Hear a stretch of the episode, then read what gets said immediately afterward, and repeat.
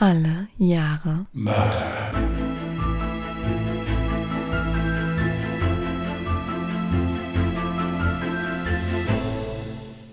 Herzlich willkommen zu Alle Jahre Mörder, der True Crime Podcast mit Christian, hallo. Und Jasmin. Hi. hallo ihr Lieben, wir wünschen euch einen schönen Sonntag und hoffen, dass ihr ihn geruhsam verbringt. Wir wollten, bevor wir loslegen, kurz Dankeschön sagen, und zwar für die ganzen tollen Kommentare, die wir da über diese Spotify-Kommentarfunktion, nenne ich das jetzt mal, weil ich den richtigen Namen davon vergessen habe, die wir darüber bekommen. Das ist wirklich immer sehr schön. Und immer dran denken, wenn ihr da schreibt, wir können euch da leider nicht antworten. Das ist immer das Problem, weil einige immer noch mal schreiben, ja, was meint ihr denn oder so, das klappt leider nicht. Ja. Also wir können das immer nur lesen. Wenn ihr anders mit uns in Kontakt treten wollt, dann, wie gesagt, Social Media, E-Mail, Homepage, die Möglichkeiten gibt's. ja, auch von meiner Seite dazu nochmal ein ganz fettes Dankeschön. Ich freue mich jedes Mal, wenn wir ja einen neuen Kommentar haben oder neues Feedback über Spotify. Und wie gesagt, wenn ihr eine Antwort erwartet, das können wir leider auf Spotify nicht machen, aber nutzt gerne das Kontaktformular oder einfach unsere E-Mail-Adresse. Genau. So, dann würde ich sagen, Jasmin legt mal mit ihrem Fall los. 1948 hattest du gezogen. Genau. So, dann leg mal los. Ich lehne mich zurück und lausche ergriffen. Ja, also ich nehme euch heute mit nach Japan, was auch bedeutet, dass wir viele japanische Namen oder Orte haben. Wenn ich also alles falsch ausspreche, dann tut es mir wahnsinnig leid. Ich hoffe, ihr habt dafür Verständnis. Es ist der 26. Januar 1948, als ein Mann kurz vor Geschäftsschluss die Taikoko Bank in Shinamachi, einem Vorort von Toshima, in Tokio betritt. Er trägt einen langen, locker sitzenden Mantel. An einem der Ärmel befindet sich eine Armbinde, die ihn als Regierungsbeamten ausweist. Er geht zielstrebig zu der Dame an den Schalter und verlangt nach dem Geschäftsführer. Die Dame begleitet den sicher auftretenden Mann in ein Nebenzimmer und bittet ihn erstmal zu warten. Kurz darauf kommt der stellvertretende Direktor der Bank ins Zimmer. Der unbekannte Mann erklärt, er sei vom Gesundheitsamt der örtlichen Behörde der Desinfektionsabteilung und überreicht dem sichtlich überforderten stellvertretenden Bankdirektor seine Visitenkarte. Er erklärt weiter, dass es einen Ausbruch der Ruhe durch die Verunreinigung eines nahegelegenen Brunnens gegeben hätte. Einer der Erkrankten hätte zuvor diese Bank besucht und darum müsse er nun alle Mitarbeiter versammeln, damit sie so schnell wie möglich geimpft werden können. Die Regierung befürchte sonst eine Epidemie.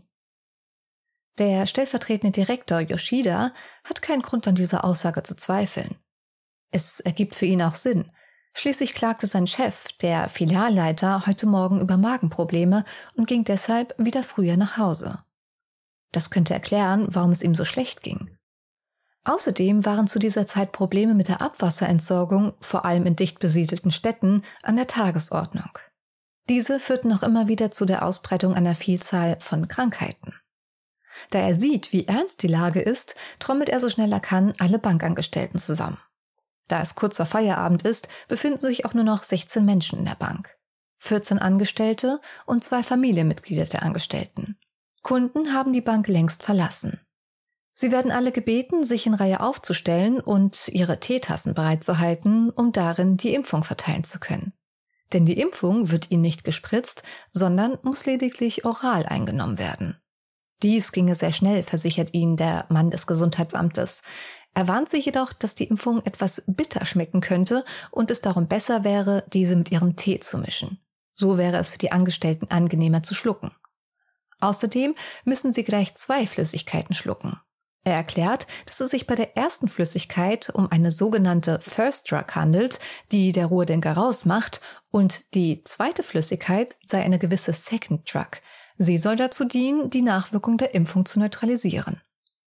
Die Angestellten tun, was ihnen soeben aufgetragen wurde. Doch innerhalb kürzester Zeit beginnen die ersten, sich vor Schmerzen zu krümmen. Sie klagen über Krämpfe und einige müssen sich übergeben. Dann fällt einer nach dem anderen regungslos zu Boden.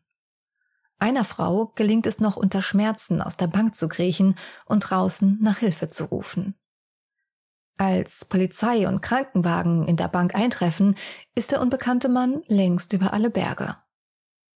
Für zehn der 16 Opfer kommt jede Hilfe zu spät. Die Sanitäter können nur noch ihren Tod feststellen. Sechs Menschen befinden sich noch in einem kritischen Zustand. Zwei von ihnen sterben kurz nach ihrer Ankunft im Krankenhaus. Da die Ermittler warten müssen, bis die Überlebenden eine Aussage tätigen können, müssen sie sich zunächst auf die Hinweise am Tatort konzentrieren und auf die Autopsie der Leichen warten. Die Durchsuchung der Bank ergibt, dass 160.000 Yen und ein Scheck über 15.000 Yen fehlen. Dies entspricht heute circa einem Gesamtwert von 1082 Euro. Seltsamerweise wurden um die 850.000 Yen zurückgelassen. Der Täter muss es also eilig gehabt haben. Vermutlich bemerkte er, wie eine der Angestellten draußen um Hilfe rief und ergriff daraufhin die Flucht. Oder aber er wollte den Raub nicht zu offensichtlich wirken lassen. Die Autopsie ergibt später, dass es sich bei der Flüssigkeit keinesfalls um eine Impfung handelt, sondern um das hochgiftige Cyankali, welches bei Einnahme unbehandelt zu Krämpfen, Erbrechen und schließlich zum inneren Ersticken führt. Kurz darauf können die Überlebenden befragt werden. Doch keiner von ihnen kann den Ermittlern genaue Angaben zum Täter machen. Sie erfahren lediglich, dass es sich um einen durchschnittlich aussehenden 45 bis 50-jährigen Mann handelt, der sich überzeugend als Regierungsbeamter ausgab. Einer der Überlebenden ist der stellvertretende Direktor Yoshida. Er kann sich noch daran erinnern, dass der Mann ihm eine Visitenkarte gab. Doch er könne sich nicht mehr an den Namen erinnern, da er sich die Visitenkarte in der Aufregung gar nicht genauer angeschaut hat. Die Ämter durchsuchen die Bank ein weiteres Mal, in der Hoffnung, diese Visitenkarte zu finden. Doch leider ohne Erfolg. Der Täter muss auch diese wieder mitgenommen haben. Das schreckliche Verbrechen erlangt schnell das Interesse der Öffentlichkeit und wird bekannt als der Taijin-Vorfall, da die Taikoko Bank in der Region auch Taijin genannt wird. Die Polizei steht nun unter immensen Druck. Doch die Ermittlungen gelangen zunächst ins Stocken bis ein paar Tage später eine neue Spur auftaucht. Der entwendete Scheck über 15.000 Yen wurde in einer anderen Bank in Tokio eingelöst. Doch schnell folgt die Ernüchterung. Der Mann hat den Scheck mit einer falschen Unterschrift eingelöst. Und auch hier können die Bankangestellte keine genauen Angaben zum Täter machen, außer dass er durchschnittlich wirkte und in etwa 45 bis 50 Jahre alt war. Und wieder laufen die Ermittlungen ins Leere bis sich der Geschäftsführer einer Bankfiliale aus Shinagawa meldet. Er gibt an, dass sich ein paar Monate zuvor auch bei ihm in der Bankfiliale ein ähnlicher Fall zugetragen hat. Ein unbekannter Mann, der sich als Beamter des öffentlichen Gesundheitswesens ausgab, sagte, dass es einen Ausbruch der Ruhe in der Gegend gegeben habe und dass alle Angestellten geimpft werden müssten. Nachdem sie die mysteriöse Flüssigkeit schluckten, passierte jedoch nichts und niemand machte sich weiter Gedanken um das Geschehene. Bis der Geschäftsleiter von einem Vorfall in der Taikoko Bank hört. Doch das ist nicht alles. Hinzu kommt eine Meldung aus einer Bank in Shinjuku.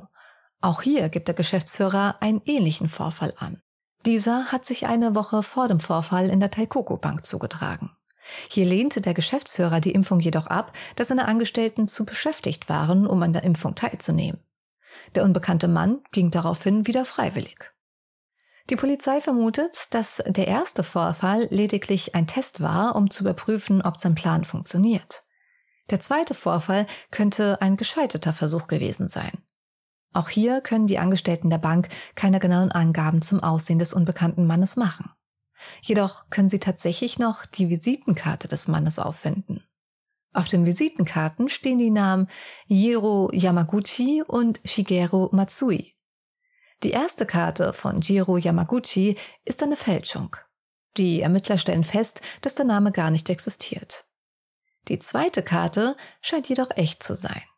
Shigeru Matsui ist tatsächlich ein echter Beamter des Ministeriums für Gesundheit und Wohlfahrt in der Abteilung für Seuchenprävention. Endlich haben die Ermittler eine vielversprechende Spur. Sie finden jedoch heraus, dass Matsui ein wasserdichtes Alibi für den Tattag hat. Wie gelang dann seine Visitenkarte in die Bank? In Japan ist es zu dieser Zeit üblich, bei jedem ersten geschäftlichen Treffen Visitenkarten mit persönlichen Daten untereinander auszutauschen. Matsui führt hierüber ganz genau Buch. Er kann den Beamten sagen, dass er mit 593 Personen Karten ausgetauscht habe, von denen jedoch nur 100 dem Typ entsprachen, der bei den Vergiftungsvorfällen verwendet wurde. Davon sind noch acht Stück in seinem Besitz. Das heißt, dass die Polizei nun 92 mögliche Verdächtige hat. Matsui war auch so schlau, dass er auf jede einzelne Karte Zeit und Ort des Visitenkartentauschs auf der Rückseite der Karte notierte, die er im Gegenzug erhalten hatte. Es gelingt der Polizei, 62 dieser Visitenkarten ausfindig zu machen und die Empfänger als Verdächtige auszuschließen. 22 weitere mögliche Verdächtige werden als irrelevant für den Fall eingestuft. Damit bleiben nach wochenlanger Ermittlungsarbeit nur noch acht mögliche Verdächtige. Einer von ihnen ist der 56-jährige Sadamichi Hirasawa. Als die Ermittler ihn zu dem Vorfall befragen, kann er ihnen die erhaltene Visitenkarte von Matsui nicht mehr vorweisen. Er gibt an, dass er die Karte zusammen mit seiner Brieftasche verloren habe, da Opfer eines Taschendiebstahls wurde. Für die Zeit des Verbrechens gibt er an, in der Nähe des Tatorts spazieren gegangen zu sein. Jedoch kann dies niemand bezeugen. Außerdem finden die Ermittler bei ihm eine hohe Geldsumme, die dem Betrag des gestohlenen Geldes ähnelt. Als sie ihn fragen, wie er zu dem Geld gekommen ist, will er keine weiteren Angaben dazu machen. Dies reicht den Ermittlern aus, um ihn am 21. August 1948 festzunehmen. Später wird er bei einer Gegenüberstellung als der Giftmörder identifiziert. Allerdings nur von zwei der Überlebenden. Acht Monate nach dem schrecklichen Giftmorden haben die Ermittler endlich den Täter gefunden. Sadamichi Hirasawa wurde 1892 in Tokio geboren und zog als kleines Kind mit seinen Eltern in die Hafenstadt Otaru. Schon in jungen Jahren zeigte Sadamichi ein Talent als Maler. Später wurde er zum preisgekrönten Künstler. Besonders bekannt ist er für seine Natur- und Landschaftsbilder der Insel Hokkaido. Mit 20 heiratete er und zog zurück nach Tokio. Seine Frau hatte bereits drei Kinder und sie bekamen zusammen noch zwei weitere. Sein Geld verdiente er als Kunstlehrer. Doch das Geld reichte hinten und vorne nicht. Als Kunstlehrer verdiente er nicht genug, um eine große Familie über Wasser halten zu können, und obwohl er ein angesehener Künstler war, verkaufte er kaum noch ein Gemälde. Kunst ist zu dieser Zeit ein Luxus, den sich kaum noch jemand leisten kann. Somit haben die Ermittler nun auch das nötige Motiv finanzielle Not. Doch Sadamichi ist nach wie vor nicht geständig. Er beharrt darauf, nichts mit den Giftmorden zu tun zu haben. Nach 40 Tagen fast ununterbrochener Verhöre bricht Sadamichi schließlich zusammen und unterschreibt ein Schuldgeständnis.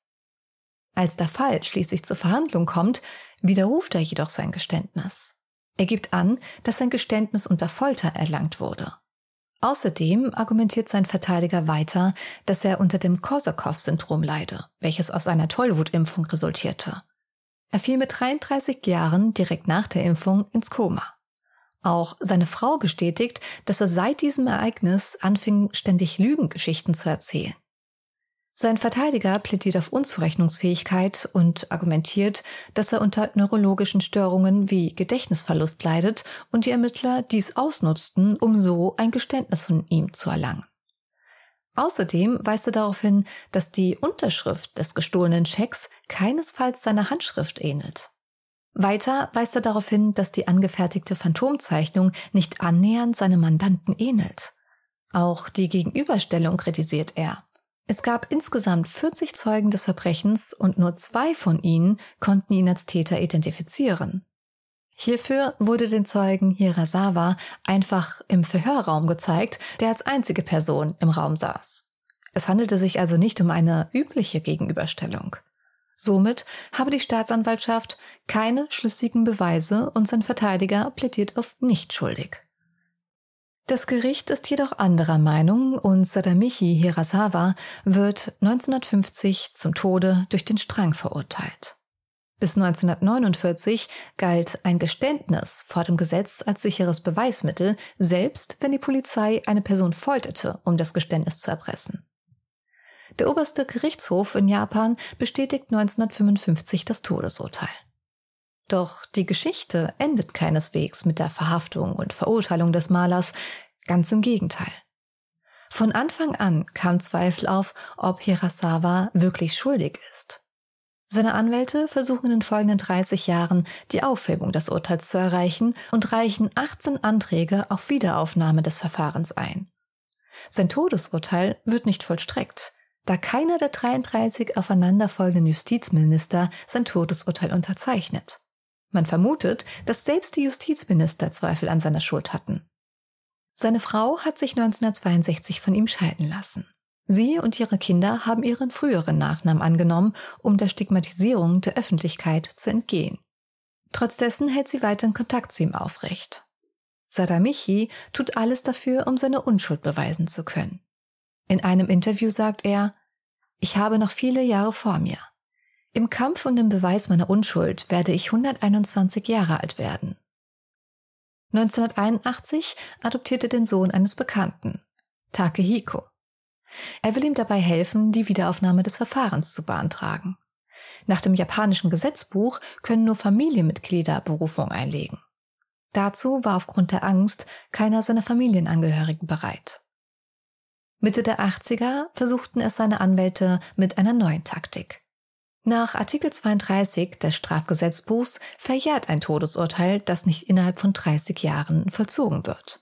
Das machen die Anwälte nun für Hirasawa geltend. Jedoch hält das Justizministerium weiterhin dagegen. Diese Bestimmung gelte nur für Flüchtige zum Tode Verurteilte. Hirasawa aber habe ja ständig eingesessen. Auch der Schriftsteller Seisho Matsumoto engagierte sich leidenschaftlich für den Fall und war bald davon überzeugt, dass der Maler nur ein Sündenbock war, um die Wahrheit zu vertuschen, die nicht ans Licht kommen durfte.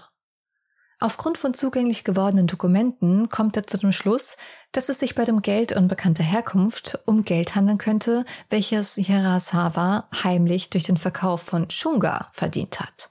Shunga sind Gemälde, die in expliziter Weise sexuelle Handlungen darstellen.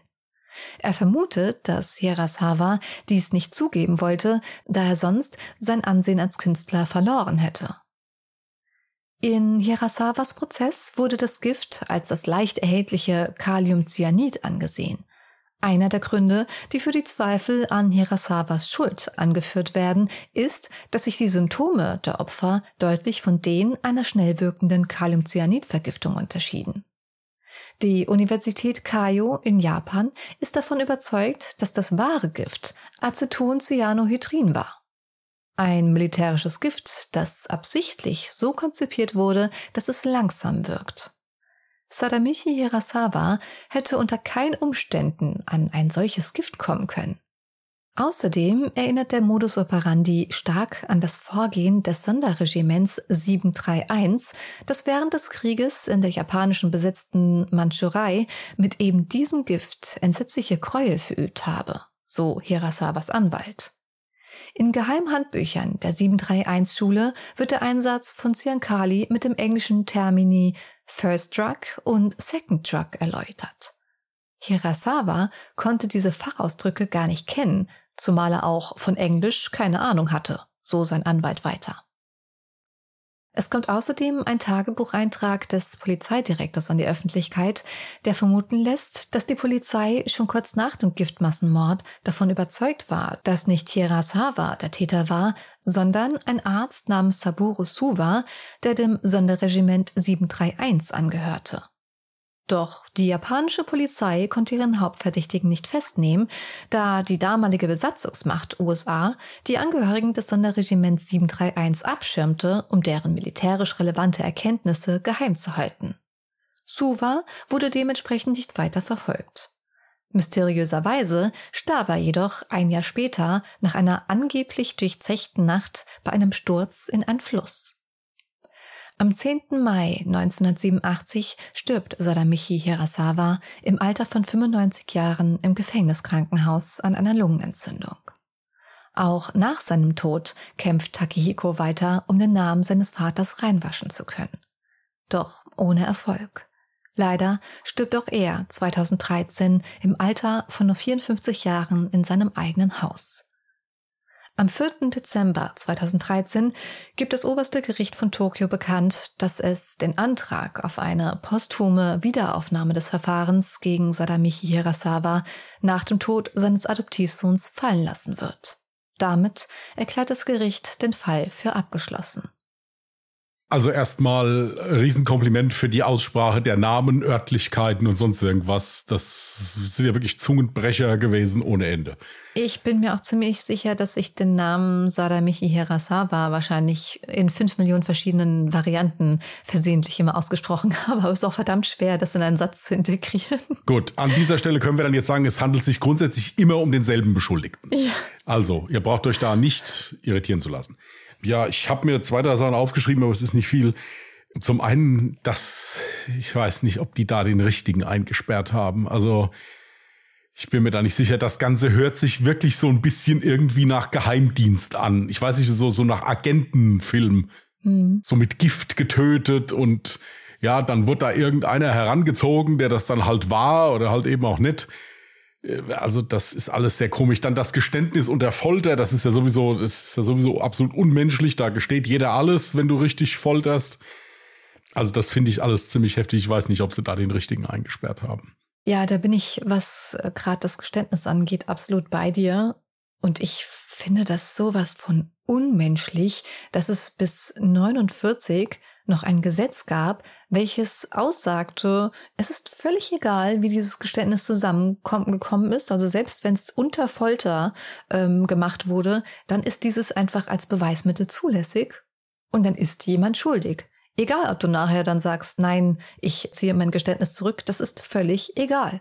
Und das ist sowas von unmenschlich, weil wie du schon sagtest, gerade wenn du 40 Tage lang dir vorstellst, verbal, geistig, psychisch und körperlich gefoltert zu werden, ich glaube, nach 40 Tagen fast ununterbrochener äh, Verhöre, ich, ich glaube, da würde jeder irgendwann einknicken und etwas gestehen, was er niemals getan hat. Ja, ich weiß auch gar nicht, ob das, also schon allein das 40 Tage auszuhalten, finde ich schon äh, unheimlich krass. Ja, ich muss jetzt aber auch sagen, wenn ich jetzt mal davon ausgehen würde, er war es tatsächlich nicht. Und die Polizeiermittler, die wollten wirklich, ja, etwas quasi geheim halten, dann frage ich mich, warum, er hat ja die, den Ernst der Lage gesehen, auch nach der Verurteilung.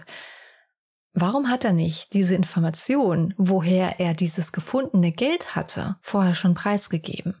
War ihm dann, ja, die Ehre seiner Kunst mehr wert als die Freiheit? Ja, das mit dieser Ehre, das habe ich mir auch aufgeschrieben.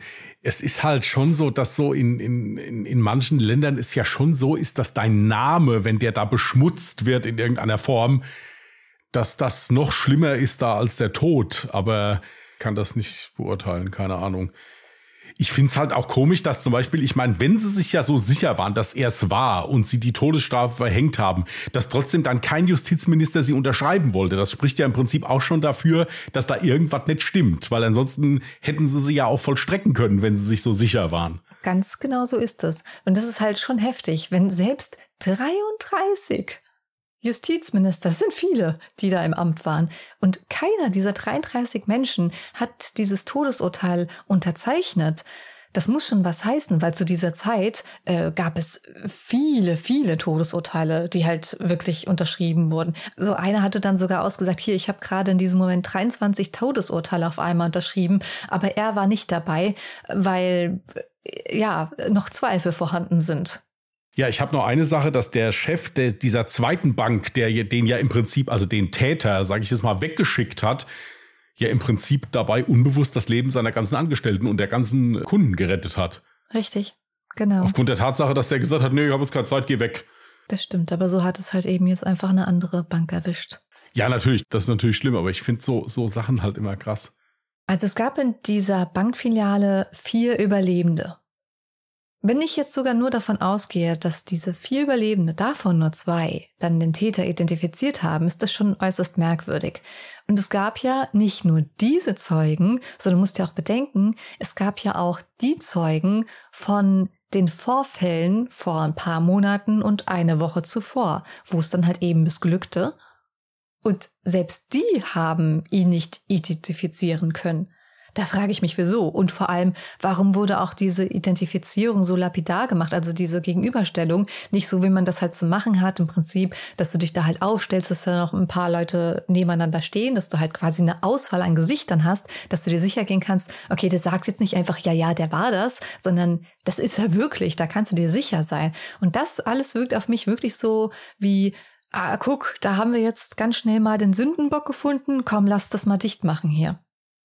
Ja, und so kam es mir halt auch vor. Also entweder waren sie sich dann so sicher, dass er es war, dass sie gesagt haben, okay, brauchen wir gar nicht mehr gucken, passt schon.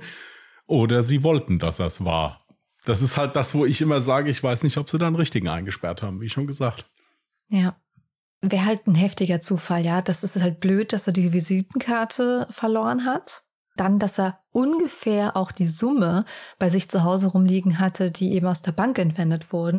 Das lässt mich halt auch immer noch zweifeln, ob es vielleicht doch war. Ich weiß es nicht. Was halt wahnsinnig traurig ist, ist halt einfach die Tatsache, dass wirklich Tausende von Menschen sich für diesen Mann eingesetzt haben. Da hat sich ja eine richtige Organisation gebildet, auch von seinem Adoptivsohn geleitet, die dann beispielsweise auch dafür gesorgt haben, dass sämtliche Gemälde, die von ihm existierten, dass die wieder auftauchen, weil die sind erstmal von der Bildfläche verschwunden und die haben halt dafür gesorgt, dass die wieder ausgestellt wurden. Also da waren sich ja wirklich mehrere Leute, tausende Leute sicher, dass er es eigentlich nicht gewesen sein könnte.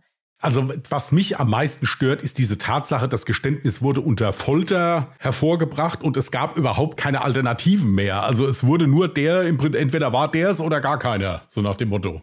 Ja. Und das ist ja keine Grundlage, um äh, vernünftig zu ermitteln, meiner Meinung nach. Es ist übrigens auch in keinerlei Quellen irgendwie bekannt. Es waren ja eigentlich insgesamt noch acht Verdächtige, die übrig geblieben sind.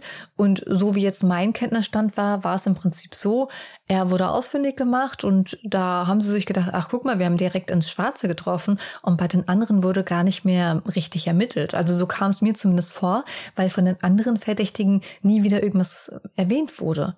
Ebenso warum 22 der Verdächtigen einfach so direkt ja, ausgeschieden wurden. Also noch nicht mal irgendwie so, ja, passt nicht vom Zeitfaktor oder vom Ort zusammen, sondern nö, die fielen halt einfach aus dem Raster raus. Ja, ich sage, das ist alles irgendwie ein bisschen komisch. Ich meine, gut, man darf jetzt halt auch die Jahreszahl nicht vergessen, es war 1948. Ob man das so heute auch nochmal durchführen würde, weiß ich nicht. Ich denke, hoffe und denke mal eher nicht. Nee, selbstverständlich nicht. Nach dem deutschen Recht hätte der sowieso nicht verurteilt werden können. Ich rede ja nach dem Recht in dem Land da. Ja, aber gehen wir mal davon aus, der Fall hätte im heutigen Deutschland stattgefunden, der hätte nicht verurteilt werden können, weil die hatten ja im Prinzip keinerlei Beweise. Die hatten nur den Beweis, da fehlt eine Visitenkarte, die er theoretisch haben müsste. Und naja, er hat halt ein bisschen mehr Geld zu Hause rumliegen. Woher kommt das Geld? Mehr Beweise hatten sie ja eigentlich überhaupt nicht gegen ihn in der Hand. Ja, und er ist ja auch nicht identifiziert worden, richtig, so wie, so wie ich das jetzt hier raushöre. Ja, das muss wohl wirklich einfach nur so beim Vorbeigehen gewesen sein, dass die Zeugen da halt irgendwie auf die Wache quasi gerufen wurden. Er saß noch im Verhörzimmer und im Vorbeigehen wurde halt so gefragt, so, ja, ist er das? Und dann hieß, ja, ja, ich denke schon ja, wenn es das hieß. Vielleicht hat ja auch jemand wirklich gesagt, hier keine Ahnung, kann ich nicht sagen. Und die dann, ja, aber der könnte das schon sein. Also. Die meisten haben halt wirklich gesagt, ich, ich kann das überhaupt nicht sagen. Nee, ich weiß es nicht. Naja. Ja. Es ist ein wahnsinnig trauriger Fall, wenn er dann wirklich unschuldig im Gefängnis gesessen hat und dass der Fall halt jetzt auch einfach abgeschlossen wurde. Ich weiß nicht, ob ich die Einzige bin, die noch nie in ihrem Leben von posthume Wiederaufnahme was gehört hat. Also posthum bedeutet ähm, im Prinzip ja nach dem Tode. Ne? Und im Prinzip wollten halt die restlichen, die noch in dieser Organisation waren, wollten halt eigentlich, dass wenigstens sein Name noch auch nach seinem Tod noch reingewaschen wird. Traurig ist übrigens auch, dass sein Adoptivsohn nur 54 Jahre alt wurde und es wurde halt gesagt, ja, er wurde wahrscheinlich nicht so alt, weil seine Mutter wohl auch kurz vorher verstorben war, ihm das sehr mitgenommen hat und weil ihn auch dieser ganze Prozess extrem mitgenommen hat und das sehr, sehr belastend für ihn war. Irgendwann konnte er dann einfach nicht mehr. Also es war kein Selbstmord, aber es ist ja auch nicht normal, dass ein Mann mit 54 Jahren stirbt. Ja, wenn er sich da auch so reingekniet hat, ist das ja natürlich auch ein enormer körperlicher und seelischer Stress. Ist ja klar. Ja. ja. Achso, aber wenn jetzt einer der Angehörigen, also eines seiner Familienmitglieder, heute noch kommen würde und eine Berufung einlegen würde, dann könnte das funktionieren. Ja, aber ich denke, da werden sie sich heute nicht mehr drauf einlassen und da wird auch im Endeffekt dann, wird ja nicht, ich meine, um Gottes Willen, der Mann, wenn ich mir überlege, der ist 95 Jahre alt geworden, hat dann im Prinzip ab seinem 45. Lebensjahr nur im Gefängnis gesessen. Das ist 56. ja auch. Entschuldigung, ja. Ich war noch bei dem Täterprofil. Seit seinem 56. Lebensjahr im Gefängnis gesessen. Das ist ja auch furchtbar. Ja. Gut. Also ich habe dir von Sadamichi Harasawa auch ja, zwei Bilder bereitgelegt. Beide sind natürlich jetzt nicht von einer super Qualität, ist natürlich auch dem Jahr verschuldet. Sind ja auch schon älter. Richtig. Aber was auch noch ganz interessant ist, ich habe auch mal eines seiner Gemälde dazu gepackt. Also, falls euch interessiert, was dieser Künstler denn so geschaffen hat, das wäre so eine typische, also ein typisches Landschaftsgemälde, was so eben unter seinen Kunstwerken bekannt war. Ihr könnt euch jetzt die Fotos selbstverständlich gerne auf Social Media angucken, entweder auf Instagram unter Mörder mit OE geschrieben oder auf Twitter unter Morde. Wenn ihr kein Social Media habt, könnt ihr sehr gerne die Fotos euch auch auf unserer Homepage angucken unter allejahremörder.de, Mörder auch mit OE geschrieben. Genau. Ja, aber kommentieren könnt ihr natürlich nur auf Instagram und auf Twitter die Fotos. Da würden wir uns natürlich immer freuen, euer Feedback zu dem Fall nochmal zu hören. Denkt ihr, er saß wirklich all die Jahre unschuldig im Gefängnis oder denkt ihr vielleicht sogar, hm, nee, er war es definitiv, der spricht eigentlich alles dafür. Lasst es uns gerne wissen. Und wenn ihr generell irgendwie Feedback loswerden möchtet an uns ganz persönlich oder auch gerne mal Fallvorschläge einreichen möchtet, könnt ihr das auch selbstverständlich gerne per E-Mail machen unter der Adresse contact at allejahremörder.de, Mörder auch mit OE geschrieben. Genau. So. Möchtest du ein neues Jahr für mich ziehen? Ja, dann suche ich dir was Neues raus.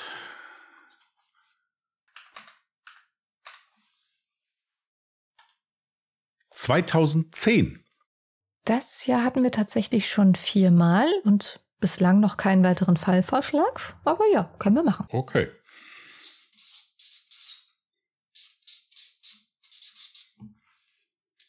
Erledigt. Super. Gut, ihr Lieben.